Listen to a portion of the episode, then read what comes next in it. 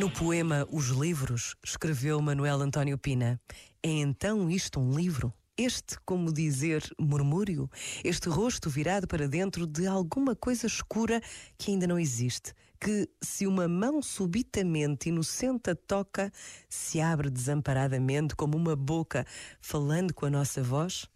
É isto um livro, esta espécie de coração, o nosso coração dizendo eu entre nós e nós? Este momento está disponível em podcast no site e na app.